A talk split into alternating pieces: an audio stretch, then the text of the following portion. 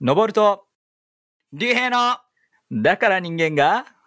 好きだはい、おはようございます。皆さん、ちょっと寒いですですけどもね。は ーい。噛むそこいやいやいや、寒いです。開始なんて言おうとしたんだろうね。今ね開始10秒ぐらいでめちゃめちゃ噛んでたよ 噛んだ寒いね寒いゲス寒いですよねね。寒いですよね。なんか違うこと言おうとして寒いですけどねみたいな途中で止まりました。はすい。ごい噛み方してまあ皆さん、うんまあおはようございます、寒いはい、おはようございます。寒いですけどね寒いですね。はいでもまああーちょっとねすごいこう、うん雪とかは降ったのかなこのオンエアのさラグがあるからさどうまあね、関東降っはたのねか、な関東はな、まあ降ってないんじゃないかな。あーそうあでもなんかあの1月いや、うん結構寒かったでしょ1月1日じゃなくて2日かなんめかちゃめちゃ寒かったよなんか神奈川の方で降ったんだっけなんかそんなのにそうそうなんそかうだよね雪降る降るって言われてて東京はねあの、うん今収録してる段階で降ってないんだけど、うんうん、なんかねこれめちゃめちゃ面白くておああなのんすのぼかるさんが「いやー今日もいい天気ですね」って言った日のオンエアって結構雨降ってんだあ よやっね、てるねだから曇りとかが多くてすごだいねからこの「いや雪降ってないかもしんないけど」みたいな言ったらもしかして雪降あってるかもしんないこれ面白いねそうそうそうそうんそうなんだよまあ毎逆年のこねあとがの起きるっていうそう毎年スキーシーズンだとね雪不足っていうのがあるのであー確かにあのだからそれ貢献するため にねはいのぼるさんが言うことによって雪が降ると。そう雪がは降いるはいじゃん、えだだかからら本こう朝俺も通勤の時ねなんとなく聞く時があるんだけど、当にうんうんなんか「いやー雨だな」とかなんかセルフツッコミというか確 かに確かにねそうそういやで もその後心が晴れるっていうふうに言ってますんでいやぱり確かにね言ってるんだけど常に心ですから、そうね、なんで雨すであよ、っても心が晴れるうんだからなんか変な心は大ジン切クですスがね変なジンクスがこうのんラジオにあるということで、そうなんですよ僕ねいいですね結構行くところ行くところ雨が続くの でその知ってるでしょ、確かにもう雨男だよねそうなんですよ登さねうん、はいはいどこ行っても休みの時は雨ということでねん大事なイベントに誘われない人だうんそう うんそうなんだそうなんですよでもまあい本いっす当ねいいにっすねまあそれをね今年はあのーそれをうん そうじゃないっていうふうに言いたい確かにねいやそのためには言わないのがいいんじゃないの、やっぱり、そううん、うんでも言って違う風なものをこう作り上げていくうんうんと、みんなに信頼が増えるんじゃないかなと思って。確かにねうん。いやまあ、はいんなことはねどうでもよくて、、やりますけどね。はい い。つもねアイスブレイクをしてますけども、うんちょっと皆さんにねちょっとグッドニュースがありますまあグッドニュースって言ってもちょっと個人的な個人的なお話いではあっや、て、いいと思うんですよ。個人的な励まされるね。ねみんなにちょっと励ましたいなと思うんですけうど、んうん。なんあでしょう。のまあちょっと年明ける前はい。にちょっと自分おばあちゃんがいるんですけど、うんおばあちゃんがねあの、がんになりましてあらなら。んから大腸のがんと、ではいまあ、ポリープが何個かあってうんそれをこう摘出しなきゃいけないってなって。でなんかいろんな人にも祈ってもらいつつ、ね、自分でも祈ってて、で、ううんちんちはあのクリスチャンのか家系ではないので、うん。あのおばあちゃんにねこう祈ったりとかも実際したんだけど なんか、うんあまあありがたいねみたいなそっかそこっとを言っかて。てそういう感じね。んそうそうそうであの祈るっていう言葉があんまよく分かってなくて毎回拝むって言うんだけ ど、なんかねいいね、いいね。あのばあちゃんは俺のことをりゅうりゅうちゃんって呼ぶからはいはいはりゅい。うちゃんに拝んでもらってからすごい体調いいわみたいなああ、いいですね。拝 んではないんだけどなんか仏仏みたいなでものいいね。おばであもちゃんが確かにそうそうね。そう、うんっていうことがあってうん。でねあのまあこれもちょっと年明ける前なんだけど、ね、手術を受けまして、うんで実際そのなんだろうポリープをはあの見たところうん。ただのねあの、うんがんではなくてああ、よかったあ。の大腸ポリープ、つまり、り良性というか悪性ではないものでしてあのお医者さんもちょっとびっくりしてたとおもーともと数値ががんだったから、えーあのそういなうのねうん悪いものが出てくるんじゃないかと思ったらそうそういいものだったからいや全然おばあちゃんまだまだ元気で大丈夫ですよってこと言ってくれて、なんか祈りがねすごい聞かれたような時間だったんだけどなんかすごいねいいね俺すごい面白いなと思ったのがまずその祈れるなんていうの機会を与えられたこと、うーん。やっぱなんかさまあお家がのなんていうの実家がクリスチャンじゃなくて自分だけがクリスチャンの家の人だったらわかると思うけどさ、うこうん家族に祈ったり祈っていいっていうのがさ、うんこっぱずかしいというか、うん確かにねもちろんそうじゃないべきであるんだけどうんそこすごい信仰が試されるよわね。かるわかるわかる わかるうんなんかこう恥ずかしくてそうでうも、んそうあのー俺の彼女と一緒にうんそのおばあちゃんに祈りに行って、はいはいはいそうでその時にねあの本当にすごいこう精霊が下ったような気がしてうんおおばあちゃん自身もなんか祈られてる最中になんかすごい力を感じたって言ってくれてて、うあなんんか神様の偉大さを改めて知ったんだけどおおでなんかねすごいみんなにお面白いこれ励ましになるなと思ったのが、ーはいはいあはの年が明けてね、まあそのうんカレンダーをプレゼントしたのよ。いはもいちろんカレンダー使うからでそのカレンダーが、そのはい聖書箇所が書いてあるカレンダーでして、おおそうそうそうだからおばあちゃんが今そのカレンダ毎日ーをの使ってると毎月のそう毎月のやつで毎月ねうんすごい可愛い絵柄が書いてあって聖書箇所が大きく書いてあるんだけど、ほうほうほで今日実はねこの収録をあのおばあちゃんがいるそのお店でやってるんですよ、誰もいうない、はいはいはい借りてて、はいはいであの目の前にカレンダーがあるんですけど、うん紙幣103の5うんのあなたの一生をいいもので満ちたらせるあなたの若さは、わしのように、えー新しくなると、はいうん、あなたの若さはわしのように新しくなるっていいうい箇ですね所とねあなたの一生がいいもので満ちたらせるっていう、いいですねね2つの箇所というかうんいや素晴らしいこういうねプレゼントなんかすごいうん俺的にあなんていうの、まあ、これも彼女が選んで、うんそのあプレゼントしてそうなんだねくれたんだけどはいはいはなんかすごいねい いいいです。い。いいですね。なので、なんか励ましたいみんなを。はい。そうい励う、ましてよ。はい。あの、カレンダーとかで、あのあるんです確よ、かにねそういう聖書箇所が書いてある。うん。それをね、家確か族にねプレゼントするの、すごいいいなと思って、ああ、いいじゃないですか。そういうちょねっ。とできされりばげね、ないね。うん。そう、毎年続けたいなと思うぐらいい。いんじゃない絶対目に入るもん。そうなの。そう。うん。うんいで、いなとん思いか、ますよ。これこの聖書箇所どう思うみたいに聞いたらあいいすじゃごないいいいいいわねみたいなもうおばあちゃんだから、うん、このなんかわしの。のように若返らせると新しくなるっていうああ、いいね。いいそうだねか。らなんか元気湧いちゃうみたいな言ってて本当に。いやー、いいですね。そうそうそうねなんか家族の救いとかなんか何か一歩起こしたいって思ってる人がもしこれ聞いてるんだったら、うん。ぜひプレゼントしてみてくださいいやー、いいですね。いい話でうん励まされましたよ。はいはい、そうなんですよああ、おばあちゃんのもそぼるうねさんはさ、はいはい、おばなんかそうはいう聖書箇所が書いてある、いうんなんかカレンダーとかまたはなんていうはの、いはいはいそういう置物みたいの家にあったりするのあ、ありますね。あのートイレにね、飾ってああるーいいねトイレにね、あのー自分の妻が、あトニーがね、あうんうんの、書いた、あの、第一コリントの13の4から8っていうね、愛について、愛はいははいはいは忍いはい耐強くっていうね、聖書箇所が書いてあるんうでんす。うんうんうんうん。まあ、あのー男性はね、あのーショーをするときははいはい見れないんですけど も、まあ人によるでしょまあ人によるね、まあお座っ家てでねやられる方もい座ってする人るももんねはいはい最近それが増えたっていう僕ねあのショッキングなニュースをね聞いたんですけどもあ全然話が飛んでしまいますけど全も然違う話になってるあのどうむしろなん綺です麗なか話から汚い話になってる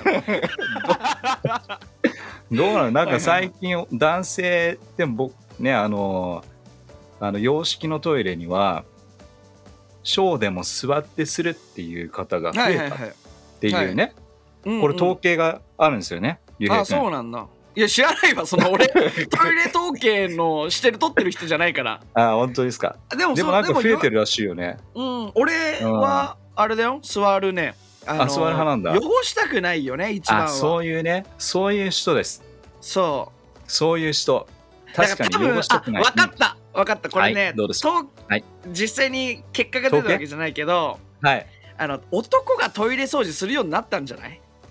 はあ、はあ、だから自分が汚したくないとだからさほら今までと言ったらあれだけどちょっと前まではさ奥さんとか女性がなんか掃除とかの当番なわけでしょ、男はただ稼ぐみたいなさ、あーまあ昔なんかそうステレオね家ステうんそうステレオタイプなはいはい昔のステレオ、うん、それもいい ね。ステレオタイプのなんかこうん、う、はい。家庭だったのがお父さんとかが、まあ、掃除とかまあ洗い物とかもそうだけどねあーはいそういうのをするようになってあーあれ意外とこそう気づくんだね。うそう飛んでるのかなとか思ったのかなそうわかんな跳いねけるどもんね。うんうん、うんそう。で話を戻すと座ると、はい、その聖書箇所見えるんですよ。あ そうなんですねははいいはいはいそして読みます。うん、そうです読ねみ。ます、読みますよ。 毎そして読みます毎回ね。はい、 面白い読みねます。そう。あーそれでもう一度ね愛をかみしめるという感じですあがーいい、ですねうん、はいいいですよね。まあちょっと思ったのはあれだね、あの、はトイレ掃除もそうだけどさスうんマートフォンっていうのが大きいと思いますね僕はあショーをしながらでもねスマートフォンでこスマートフォンの菌の数は相当だと思いますよこれ。だから大う、ま大小をしているのに座っている方のうん、いお携帯は触らない方がいいです。や知らんわそのまた話違くなって るじゃんその飛び飛びに飛び飛びにも程があるよ、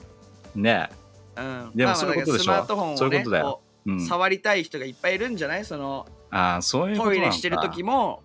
うん、もいじっうちゃうみたいな早く俺は済まして早く出たいって感じだもんね。い いですね、うん。はいうはい、ん、まあ人それぞれありますからね。はいはいすごいねおばあちゃんのがんの話からこのトイレのショーの話になる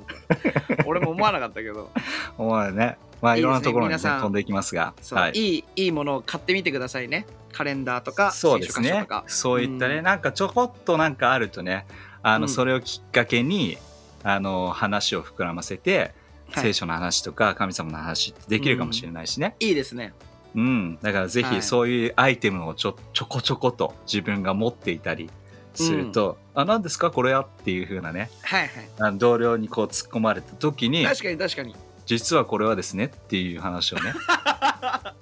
いいねいいんじゃないですかいいですねだからちょっと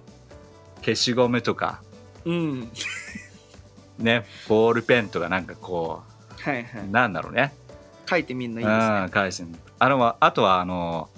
PC のね、あの画面にスクリプチャーをこう、貼り付けとくあっーていう、はいはいはい貼り付けとくっていうか、まあ、その画面にしとくっていう人も結構いるよね。うんそうだねオフィスのねスマホとかもそうだし、そうそうそうそう。そういうのいいと思います。いいですねいいですねいいですね。はい。はいということで、えー今日はですね、あの、今日の本題に入っていきたいと思うんですが、はいはいはい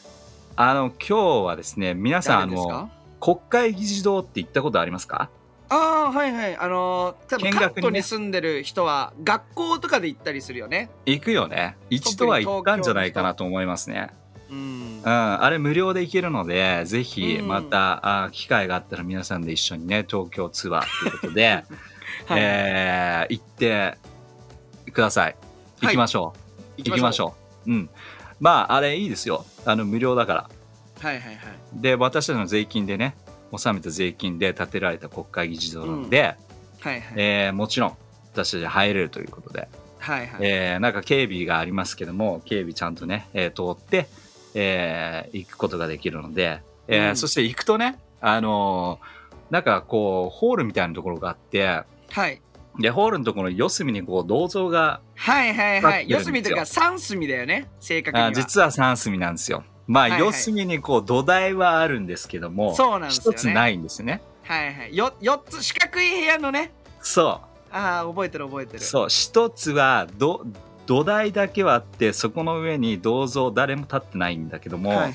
まあそれは諸説いろいろあるんだけどね、はいまあそれが誰も立ってないのでこれからまだ政治が完成されてないというか、うんえーこれからあなたがっていうような感じの、おーそういったメッセージが生まれているっていうところもあったりとか、はいあちょっと分かりませんけども、はいはい。うん、でそのおー四隅にうん。誰が立ってますかえっと伊藤博文さんとはいそれ伊藤博文ですね日本で一番最初の内閣総理大臣なのでと、はい合ってますよ。あと板垣大輔さん。はい。合ってますよ。えー最も後、う一人絞り出せ。もう一人誰だっけな。うん。うんとね大熊さんじゃなくて誰だっけ。あれでも誰で総しょ理うか大臣だよね。はい。うわ分からんそうりそうですね、あのーはい、安倍晋三ではありません。 いやいやびっくりそんな新しい人立ってる みたいななってなついいこの前まで2体だ前ったのみでたすいなねね。違いますね。うんはい、はいはいえー大隈重信で合ってます。あ大熊さんでしたよかっはたいよかっ合ってた、ますなんかそんな気がしたんだよなそうなんですよ。で、うんこのね、3人が立ってるんですけど、さっきも言った伊藤博文は本当に、えー初代はいの内閣総理大臣だったり、はいはいはい、えー大隈さんはね、えーっと、お財務省とかいろいろね、この、おなんつうのかな、新しい、明治の時の新しいこの通貨、あー制度をこう、はいはいいろいろと手助けしたっていうようなところがあってほら、うん昔はさあの金っていうものでうんお金のこう価値っていうのをこあそううやだっねてたっていうのがあるはいはいでしょ、うんでだから金例えば金1個が何何一何一両って言ったのねうんなんかそういうような感じでうこうおお金のおうん価値を決めて、だね一郎みたいなはいでそれで売買をするっていうようなところがあったんだけども、はいはいこう明治から今度はこの金本位制って言って金がもともとっていうようなところから普通に紙幣っていう、まあ、そう要ではすね紙っていうものねはい要ははい日はい日銀でこう紙を吸ってそれをを使うっていう、まうあ、んそのお金の価値のところをうん金でっていうところから変わってくるんだよね、はいはいはいうん、だからその辺のところがこう大隈重信とかそういったところをね、うん貢献者と後継者っていうような感じで今でもやっぱり今でもっていうか今は本当に普通にねこの日本紙幣っていうのが、うんあの別に金が元になっておるわけじゃないのでうんそうですねそういうふうに変わったっていう時代を作り上げていったそれを大隈重信、うそして最後に、えー板垣大輔はいはい板板ちゃん大板大ちゃん大ちゃん たいちゃんどっちどっちがいいかな大輔板垣大輔大輔というこことで板垣大輔といえば何でしょうか、聖あの聖書じゃない歴史教科書にはどとういうふうな感じですか板垣大輔さんはあれですねこうザってこう刺されたかなんかした時に、うんあの板垣シストも「自由はせず」って言ったか言ってないか知らんけ どなんか一そう応ねなん一か応ねとしてそ残ってますがやっぱ自由う、うん、についてこうすごくこう、走り回った人そうですねって習いますね。そうですねあのなんかねその言葉ってそう言ったか言ってないかみたいな感じなんだけど最近のあれだと言ったっていう方があれだ濃厚っぽいですよ、そうなんだ言ってないのかと思ってた俺。うん、なんかねあの側近のしなんかメモかなんかなんかに残ってたっていうような感じでだから実際あそうな言っんだたんじゃないかっていう方が濃厚らしいですはい、結構歴史的なさ有名なセリフって意外と言ってなかったり とか、おひれはひれついて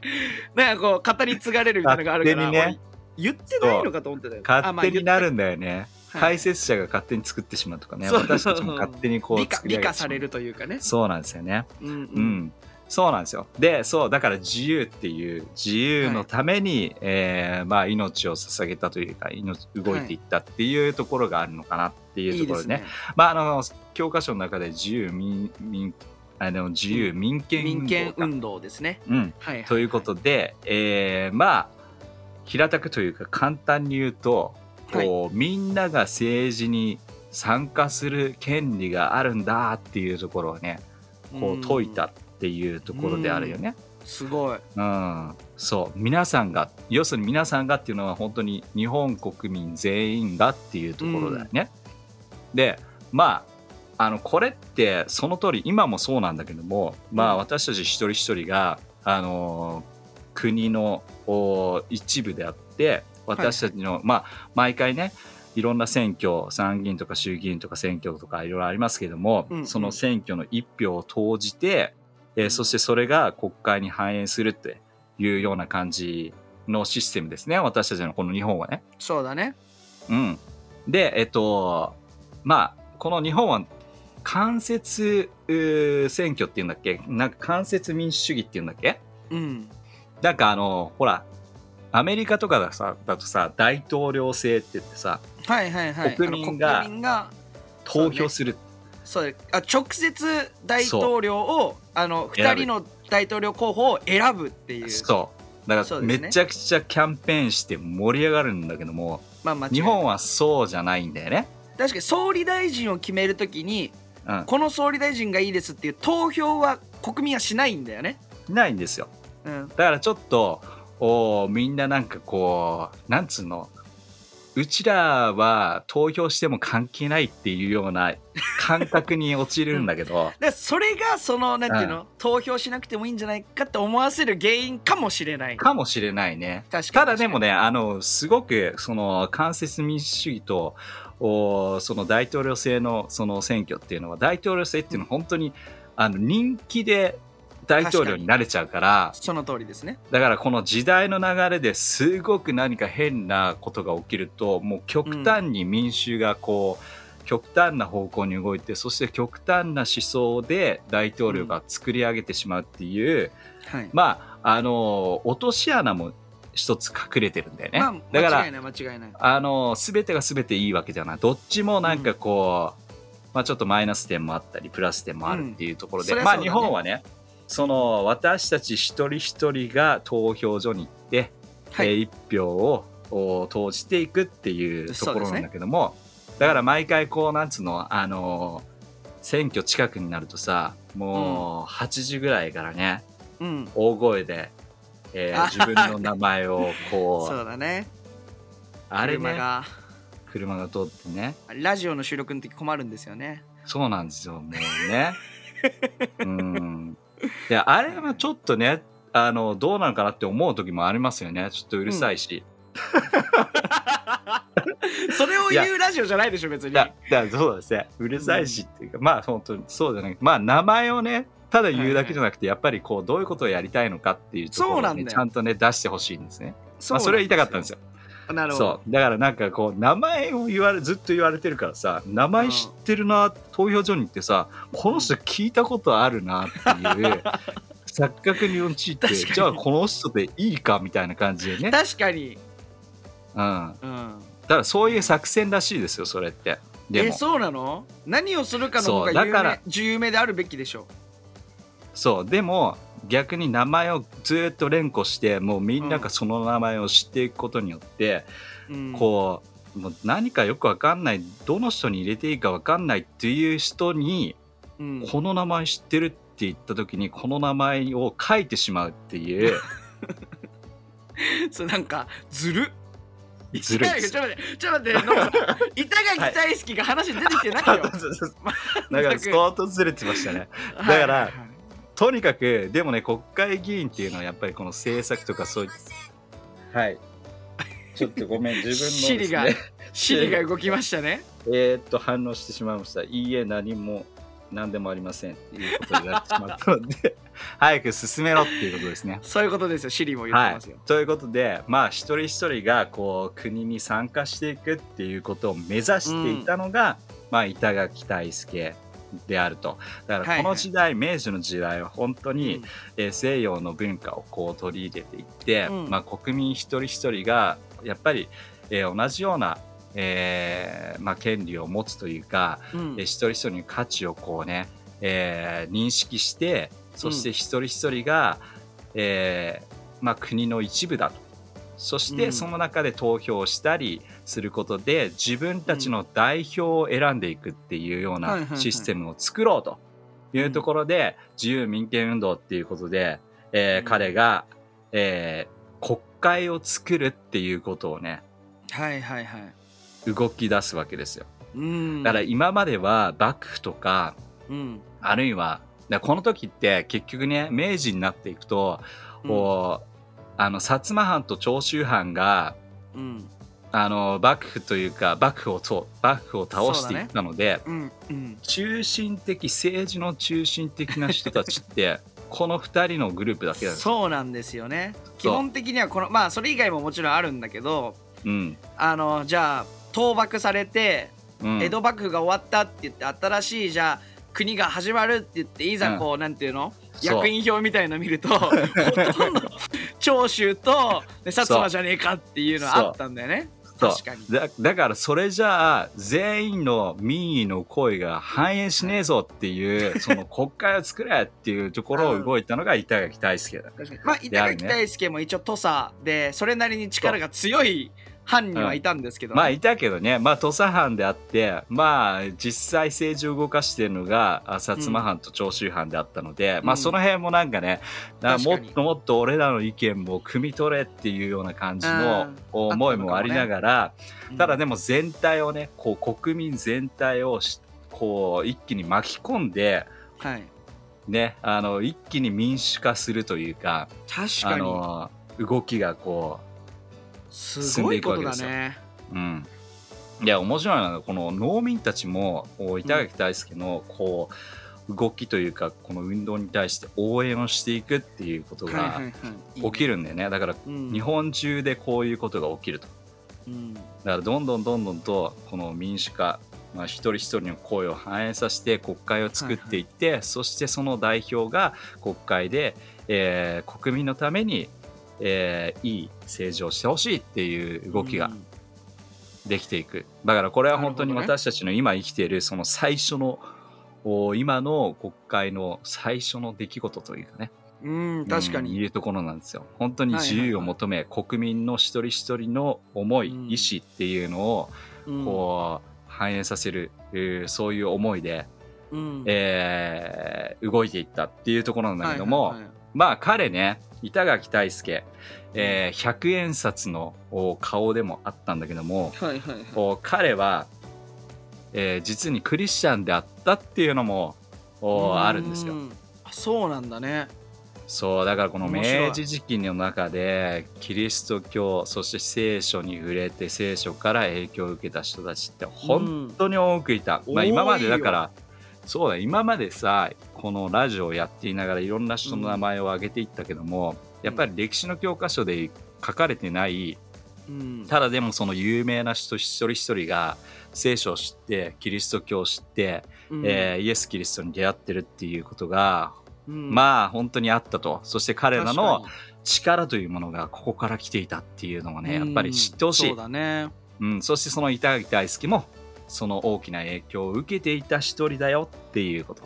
なるほどただ教科書にも彼らのクリスチャンであるっていうことがあまり、えー書かれていないのは確かに彼がクリスキリスト教として、えーうんクリスチャンとして何か行動をしたっていうものがあまりないじゃないらしいのね。うんなるほど、うん、だから例えば教会に毎週行きとか、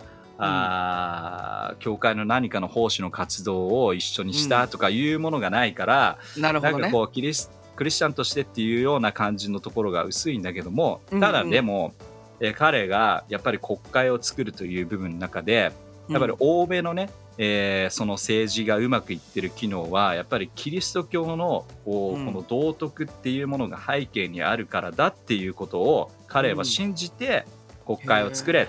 要は国民の意思を反映させるような仕組みを作れっていうところを訴えていったっていうのがあるのようんへえなるほどうね、んでうん彼の周りの人たち、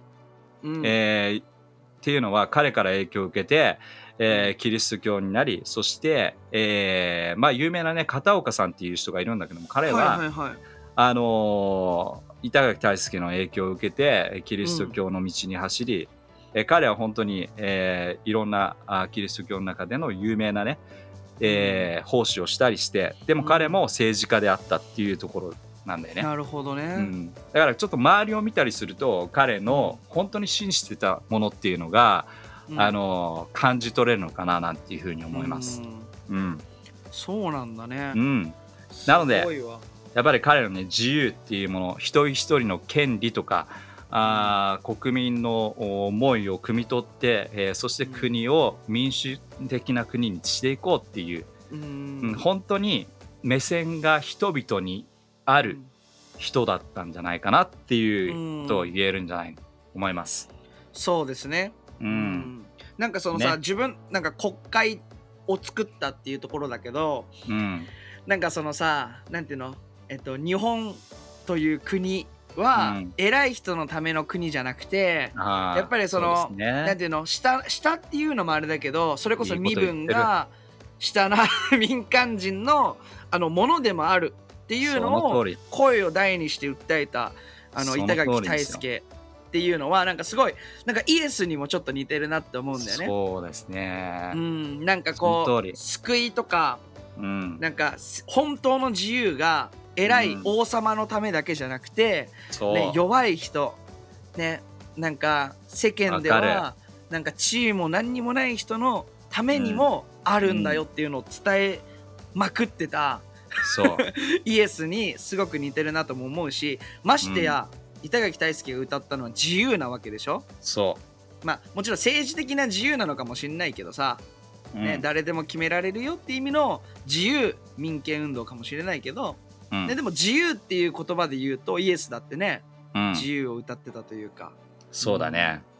まあね、本当に、そういった意味では、まあ、竜兵が言ってくれたように、やっぱり自由がある、心に自由があるっていうのは、何よりはもい本当に幸せにつながると思うので、確かに、まあ本当にこの、